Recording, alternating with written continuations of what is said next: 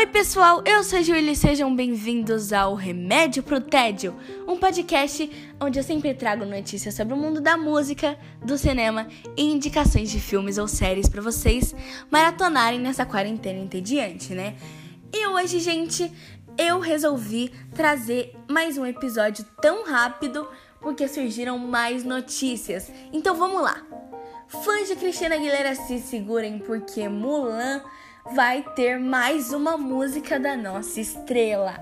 Gente, para quem não sabe, a Cristina Aguilera, no filme de 1998 de Mulan, ela fez a música Reflection em colaboração para os créditos do filme, né? Numa versão mais pop. E a música, sim, foi um ícone da Disney, um clássico e ficou maravilhosa com a letra um pouquinho modificada, mas ainda assim ficou muito boa.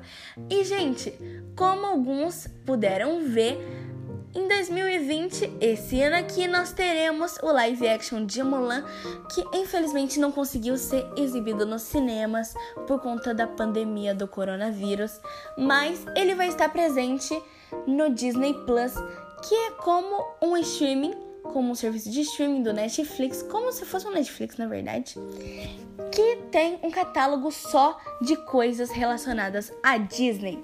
E, gente, pensa numa coisa maravilhosa. Imagina ter um aplicativo só de coisas da Disney e com conteúdos assim que não foram espalhados para ninguém, só vão ser divulgados naquele app com séries exclusivas, muitos filmes que nós nem conhecemos e muito mais, né, gente?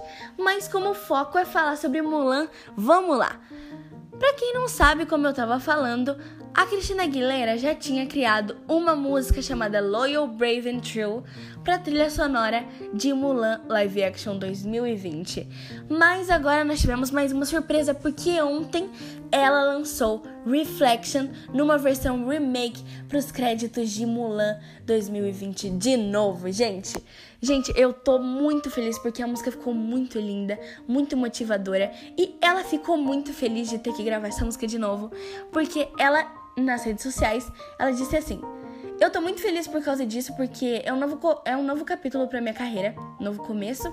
E eu tô muito feliz de ter que gravar essa música e demonstrar essa personagem que foi criada por mim nessas músicas, né? E ela também fala que ela se sente uma guerreira quando tem que atuar e cantar nessas músicas. E agora eu vou contar uma notícia muito legal para vocês, que Over Now do Calvin Harris e do The Weeknd já lançou. E lançou ontem, gente. Nossa, ontem, pra falar a verdade, foi um dia assim só de lançamento de hit. Porque a música Over Now da dupla já tá em 11 lugar nas paradas musicais do Spotify. Então, se você não escutou essa música ainda, a música tá muito boa, vai escutar na sua plataforma de streaming preferida porque vale a pena. Ó, deixa a minha indicação. E agora, gente, vamos para notícias de cinema. Gente, agora, antes de ir para as notícias de cinema, eu queria perguntar uma coisa para vocês. Podem deixar aí na aba de feedback se vocês querem saber um pouco mais sobre esse mundo de videogame. Então, eu resolvi gravar um episódio especial com um convidado especial algum dia, se vocês quiserem, né, falando sobre o surgimento do Fortnite e de mais jogos que estão aí mexendo com todo mundo nessa quarentena e estão sendo jogados por milhares e milhares de pessoas. Estão sendo um tremendo vício, né? E eu resolvi trazer esse assunto em algum episódio porque eu acho que vai ser muito legal ser ressaltado porque eles merecem todo o nosso todo o nosso orgulho, né, de ter esses esses videogames, esses jogos, né?